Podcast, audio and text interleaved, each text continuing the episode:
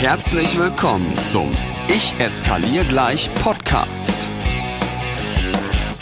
Dem Podcast, der dir als Pädagogen hilft, mit schwierigen Verhaltensweisen, herausfordernden Situationen und echten Krisen noch sicherer umzugehen. Von und mit Raphael Kirsch. Und damit herzlich willkommen zurück zur neuen Folge des Ich eskaliere gleich Podcastes, einem der pädagogischsten Podcasts auf diesem Planeten. das war ein bisschen anmaßend jetzt, oder? Vollkommen egal. Mein Podcast gibt es, damit ich dein Leben als Pädagogin, als Pädagoge im Umgang mit herausfordernden Kindern, Jugendlichen und Eltern ein klein wenig leichter machen kann. Und das, was ich bekomme, ist regelmäßig Kritik. So, und genau darum soll es heute in dieser Folge gehen. Es geht um die Kritik, die ich häufig für die Art und Weise bekomme, wie ich Themen anschneide, wie ich über Themen spreche und wie ich sie auch in meinen Seminaren behandle, wobei die meisten Menschen, die mich kritisieren, meine Seminare noch nie besucht haben. By the way, äh, das macht man nicht. Hör dir erst was an und kritisiere es dann. So, aber ich möchte dich mal mitnehmen in diese Kritik, denn stellenweise ist sie berechtigt. Und zwar bekomme ich Kritik für meine Instagram-Posts, für die Bilder, die ich verwende, für diese kleinen Figuren, die ich habe mühsam erstellen lassen, wo es um Elterntypen geht, wo es um Kindertypen geht, um verschiedene Persönlichkeitsstrukturen, Akzentuierungen und dergleichen. Die Kritik, die ich immer wieder bekomme, ist, Raphael, bist du dir sicher, dass du das so machen willst? Irgendwie ist das zu viel Schublade für mich. Ne? Du hast jetzt Schubladendenken drin, das ist nicht gut. Wir wollen doch Menschen als jedes Individuum sehen und einzeln darauf eingehen. Sorgen, Probleme, Nöte, Verhaltensweisen lassen sich halt nicht über einen Kamm scheren, sondern dahinter steht ja immer noch ein einzelner Mensch. Also ist es total unangebracht, dass du zum Beispiel von Helikoptereltern redest oder von diesen Rasenmähereltern oder von diesen Fasskindern und Plankindern. Das, das macht man nicht. So, das ist die Kritik und ich kann die zu 100% nachvollziehen. Und um das nochmal kurz runterzubrechen aufs Wesentliche, man wirft mir Schubladendenken vor. und ehrlich gesagt, tue ich das auch. Denn es stellt sich ja total zu Recht die Frage, ist Schubladendenken falsch? Ist Schubladendenken schlecht? Ist es die Wurzel allen Übels? Oder ist es vielleicht gar nicht so verkehrt? Oder brauchen wir das tatsächlich? Genau um diese Kritik und um Schubladendenken soll es jetzt heute in dieser Folge gehen. Ich möchte dir erklären, warum ich so arbeite, wie ich arbeite, warum ich auch bestimmte Dinge nur in meinen Seminaren mache und vielleicht etwas provokanter im Außen bin, aber ich denke, wenn du dich eh mit mir und meiner Art auseinandergesetzt hast, wenn du diesen Podcast hörst, dann weißt du, dass bei mir ja auch grundsätzlich ganz viel Provokation an vielen Stellen dabei ist, um sich mit mir zu beschäftigen um im Nachgang dann nochmal ganz viel Tiefe in viele Themen zu bringen, die oberflächlich wahrscheinlich gar nicht da zu sein scheint. Also, heute geht's um Schubladendenken. Und um das direkt mal vorwegzunehmen, ja, du kannst mich kritisieren, Raphael, du machst hier Schubladendenken. Auf der anderen Seite ist das häufig viel zu kurz gedacht.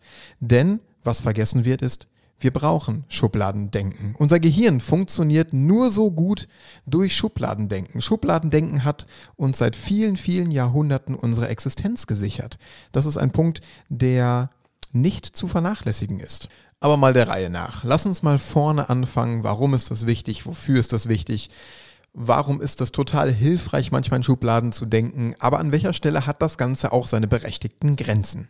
In der Vorbereitung auf diese Folge bin ich dann tatsächlich nochmal über einen Spruch gestolpert, der mich bestärkt hat, diese Folge aufzunehmen. Er lautet nämlich, wer wenig auf dem Kasten hat, braucht umso mehr Schubladen.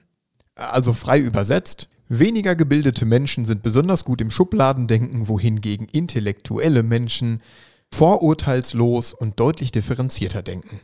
Das klingt erstmal total logisch und nachvollziehbar, stimmt aber nicht so ganz, denn im Grunde hat jeder von uns in seinem Gehirn eine imaginäre Kommode mit ganz, ganz vielen Schubladen. Die ist bei dem einen etwas größer, die ist bei dem anderen etwas kleiner. Und festzuhalten ist, dass sie nicht ausschließlich vom Intelligenzquotienten und von unserem eigenen Wissen abhängt, sondern sie ist auch geprägt durch Alter, Herkunft, die Erfahrungen, die wir gemacht haben, die kulturelle Brille, mit der wir auf die Dinge und das Leben schauen. Also, es stimmt nicht so 100 Prozent, dass nur echt bildungsferne Menschen mehr Schubladendenken haben. Aber warum denken wir jetzt in Schubladen und wie funktioniert das Ganze eigentlich? Erstmal, wir tun unserer inneren Kommode viel zu oft Unrecht. Denn in Wahrheit ist diese Kommode eine wahre Heldin. Auf jeder einzelnen Schublade kleben so kleine Labels mit Situationen, mit Erfahrungen, die du gemacht hast, in die wir ganz unbewusst Menschen, Situationen den ganzen Tag über einfach einkategorisieren. Und das sind unbewusste Prozesse und meistens vollkommen harmlos. Wir sortieren unsere Welt, unsere Umgebung, unsere Mitmenschen, mit denen wir uns täglich umgeben und jetzt für uns Pädagoginnen und Pädagogen, wir sortieren auch Kinder, Jugendliche und Eltern. Wir checken damit ganz, ganz schnell, ja, kenne ich, weiß ich mit umzugehen, kenne ich noch nicht, ist gefährlich, ist bestimmt nicht gefährlich. So in die groben Schubladen geht's zuerst. Hey, und das ist auch vollkommen gut so, denn stell dir mal vor, du müsstest jede Situation, jedes Aufeinandertreffen mit einem neuen Menschen vollkommen neu und vorurteilsfrei bewerten. Es gibt Studien, die sagen, dass unser Energieverbrauch doppelt so hoch wäre, weil allein die Rechenkapazität in unserem Gehirn so viel Energie fressen würde dafür, dass du wahrscheinlich irgendwie mit fünf Mahlzeiten am Tag nicht auskommen würdest. Schubladendenken spart also Energie und Kraft, denn unser Gehirn ist gar nicht dafür ausgelegt, jede einzelne Situation, jede einzelne Information neu zu bewerten und zu verarbeiten. Das würde die Rechenleistung einfach mal brachial sprengen. Und ich glaube, jetzt erklärt sich auch schon, warum ich mit dieser Art und Weise nach draußen in die Welt gehe. Also mit den kleinen Figuren, mit den Bildern, warum ich manchmal von Helikoptereltern rede und warum ich auch da sehr plakativ manchmal bin. Einfach weil es eine Erleichterung ist. Wenn ich von Helikoptereltern zum Beispiel rede, und jetzt meine ich erstmal nur Posts oder Stories oder du liest irgendwo von mir davon oder hörst in einem Podcast davon, dann hat ja jeder von uns, der nicht erst seit gestern diesen Beruf macht, sofort ein Bild von einer Mama, einem Papa bei sich aus der Einrichtung im Kopf. Und genau das möchte ich erreichen. Ich möchte bei dir erstmal den Übertrag von einem Begriff Helikoptermama, Helikopterpapa zu einem realen, zu einem realen Menschen aus deinem pädagogischen Alltag hinkriegen. Und das erzeuge ich einfach mit so einer Schublade, auch wenn sie erstmal nicht schlimm gemeint ist. Was ich dann noch mache, ist, dass ich aufzeige, was diese Persönlichkeitsstrukturen manchmal gemeinsam haben ich versuche vorsichtig, und da bin ich wirklich vorsichtig, an den richtigen Stellen zu verallgemeinern. Zum Beispiel sage ich bei Helikoptereltern, das, was diese Menschen vornehmlich antreibt, ist eine Unsicherheit und eine Sorge über ihr eigenes Kind hinaus. Und dass diese Sorge manchmal dazu führen kann, dass die Kommunikation mit diesen Eltern schwieriger ist, als sie sein müsste. Und im nächsten Schritt gebe ich dir auch noch Ideen, Tipps und Tricks mit, was du mit, jetzt in Anführungszeichen, Helikoptereltern tun kannst, wenn du klar hast, dass es zum Beispiel um das Thema Sorge geht. Was ich übrigens immer mache, ist so Formulierungen zu verwenden wie oftmals oder an vielen Stellen. Lies dir mal ganz in Ruhe meine Posts nochmal durch das wird dir dann auffallen, dass ich in den Formulierungen dann doch immer noch sehr, sehr vorsichtig bin.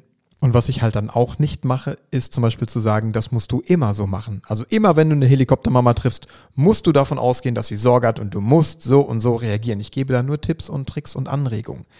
Denn das ist das, was ich in der Öffentlichkeit kann. Das ist das, was ich in so einem Post an Wissen vermitteln kann. Das ist das, was ich hier mit diesem Podcast mache. Ich bin sehr plakativ und manchmal sehr verallgemeinernd, weil jeder von uns diese Schubladen im Kopf hat. Und wenn ich dir für deine Schublade ein hilfreiches Tool durch diesen Podcast oder einen Post an die Hand geben kann, dann bin ich sehr, sehr glücklich. Und wenn du es dann schaffst, bei mir zum Beispiel in einem Seminar das Thema Eltern nochmal mit mir anzuschneiden, dann können wir das, dieses verallgemein, verallgemeinerte Wissen zu 100 Prozent auf diese Mama, auf diesen Papa übertragen. Und dann schaffen wir es, nämlich in meinen Seminaren, in der 1 zu 1 Arbeit oder auch in den Coachings, wenn wir zusammenarbeiten, dann schaffen wir es, den Menschen zu sehen. Und ganz individuell für diesen Menschentypen, den wir denn da haben, ein Konzept zu stricken, bei dem du glücklich bist, bei dem du differenziert arbeitest, bei dem du nicht mehr in der Schublade denkst. Schubladendenken hilft, gerade im pädagogischen Bereich, dass du Vergleiche anstellen kannst. Du weißt ganz genau, ah, ich habe schon mal mit so einer Mama irgendwie die und die Schwierigkeit gehabt, musst du nicht nochmal machen, du kannst auf anderes Wissen zurückgreifen und um mehr geht's mir eigentlich gar nicht. Also, die Kritik, Raphael, du verwendest Schubladendenken, ja, ist total berechtigt, weil aber häufig vergessen wird, dass wir Schubladendenken brauchen, dass unser Gehirn so funktioniert, dass unser Gehirn nicht in der Lage ist, jede einzelne Situation neu zu bewerten. Von daher bediene ich das ganz, ganz gerne, um im Nachgang in der direkten Arbeit, in Seminaren, in der 1 zu 1 Arbeit, in Coachings, wo auch immer wir uns dann tatsächlich treffen dürfen, das Ganze herunterzubrechen auf das einzelne Individuum. Und ich glaube, jeder Mensch, der schon mal mit mir in der Zusammenarbeit war, der weiß, das funktioniert wirklich. Vielleicht jetzt kurz vor Schluss noch einmal, wo hat denn das Ganze auch seine berechtigte Kritik, beziehungsweise wo hat Schubladendenken auch ein Ende? Es gibt nicht wenig Menschen, die sagen, wenn dir das Schubladendenken eine Flexibilität zum Handeln nimmt, dann wird's schwierig. Oder wenn aus harmlosen Stereotypen unfaire Vorurteile entstehen, dann wird's schwierig. Und ich möchte da auch gar nicht groß widersprechen. Ich habe nur einen klitzekleinen Einschub und jetzt mache ich mal etwas, was ich lange nicht getan habe, nämlich mal so ein Real Talk wieder. Ich bin ja mal mit diesem Podcast gestartet, um viel mehr Real Talk in die pädagogische Welt zu bringen. Ja, das große, hehre Ziel einer jeder Pädagogin, eines jeden Pädagogen sollte es sein, mit den Menschen, mit denen du arbeitest, auf eine individuelle Augenhöhe zu gelangen. Das heißt, du solltest den Menschen, mit dem du arbeitest, du solltest diesen im Fokus haben, seine Eigenheiten, seine Verhaltensweisen, seine, seine Herausforderungen, die er mitbringt, immer im Blick behalten und darauf zu reagieren. Und wenn du das schaffst, ist das großartig und auch bemerkenswert. Und dann würde ich meinen Hut vor dir ziehen. Denn die große Herausforderung, und jetzt mal unter uns Gebetsschwestern hier, in der Pädagogik ist ja, dass du nicht immer mit einem Menschen arbeitest, sondern manchmal mit 10, 15, 30, 40 Menschen arbeitest. Ja, Schubladendenken hat sein Ende an der Stelle, wo du nur noch aus diesen Schubladen herausgetrieben handelst, weil du auf Vorurteile eingehst. Dann ist es nicht gut. Auf der anderen Seite lohnt es sich trotzdem aus meiner Sicht, aus jemandem, der 15 Jahre Krisen- und Konfliktpädagogik gemacht hat und an Stellen gearbeitet hat, in die viele noch nicht mal reingeschaut haben, von jemandem, der behauptet, in der pädagogischen Welt, in der Arbeit mit Menschen, also Kinder, Jugendliche und Eltern, schon einmal alles gesehen zu haben, was es gibt. Und ja, Psychiatrie heißt, ich habe schon einmal alles gesehen, was es gibt. Es lohnt sich dennoch, die eine oder andere Schublade zu haben, um sofort handlungsfähig zu sein. Damit du erstmal auf jemanden reagieren kannst und das Rad an der Stelle in einem Konflikt, im Zusammentreffen mit herausfordernden Menschen nicht neu erfinden musst. Und das ist mir jetzt ganz, ganz wichtig. Es geht um das erste Reagieren, um das erste Handeln, um das erste Einschätzen von diesen Menschen. Was dann aber deine Verantwortung als guter Pädagoge, als gute Pädagogin ist, wenn du dann mit diesen Menschen die Chance hast, in die 1 zu 1 Arbeit zu gehen, dann diesen Menschen, der dann vor dir sitzt, als ein Individuum zu betrachten. Uh, so, ich hoffe, es ist relativ deutlich geworden, was ich mit dieser Folge aussagen will.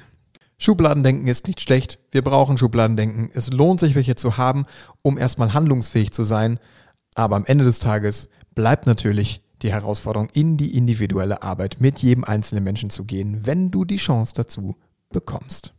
Und jetzt habe ich zum Schluss, weil länger wird diese Folge auch gar nicht, nochmal ein kleines Angebot für dich. Denk doch bitte an den 24.10., das mega Fortbildungsevent, die wollen doch nur Aufmerksamkeit, mit ganz, ganz vielen tollen Gästen präsentiert von Raphael Kirsch, also von mir, von Schulflix, powered beim Klett Verlag und dem Rabe Verlag. Es wird eine riesen brachial gute Fortbildung in einem ganz, ganz anderen Rahmen. Wenn du noch nicht weißt, worum es geht, schau dir doch bitte mal die Homepage an www.dwdna.de. Das steht für die wollen doch nur Aufmerksamkeit. Sicher dir bitte unbedingt dein Ticket und wenn ich dir noch eine Empfehlung am Ende mitgeben darf. Es gibt mehrere Ticketkategorien. Eine Ticketkategorie ist der ganz normale Einlass, der Sitzplatz und so weiter. Ein ganz toller Tag für 59 Euro, was ich übrigens nicht viel Geld für einen ganzen Fortbildungstag finde, mit acht Referenten und Riesenausstellungen und ganz viel Material. Aber meine Empfehlung an dich. Es gibt das Spezialticket. Das gab es mal 30 Mal, jetzt ist die Anzahl auf jeden Fall deutlich unter 10 gelandet. Das kostet 119 Euro. Jetzt wird der ein oder andere bestimmt denken, 119 Euro für eine Abendveranstaltung. Raphael, du hast ja nicht alles stramm. Das ist okay, wenn du das denkst. Aber für die 119 Euro bekommst du auch was. Du bekommst erstmal einen Sitzplatz vorne am Tisch in der ersten Reihe. Du bekommst ganz, ganz exklusive Zeit zum Austausch mit allen Referentinnen und Referenten und da kannst du deine Kritik anbringen und da kannst du in den 1 zu 1 Austausch gehen. Was du aber bekommst, neben dem Freigetränk natürlich, ist ein Goodie Bag. Und in diesem Goodie Bag steckt so viel Power, denn fast jeder Referent, jede Referentin hat da etwas reingepackt.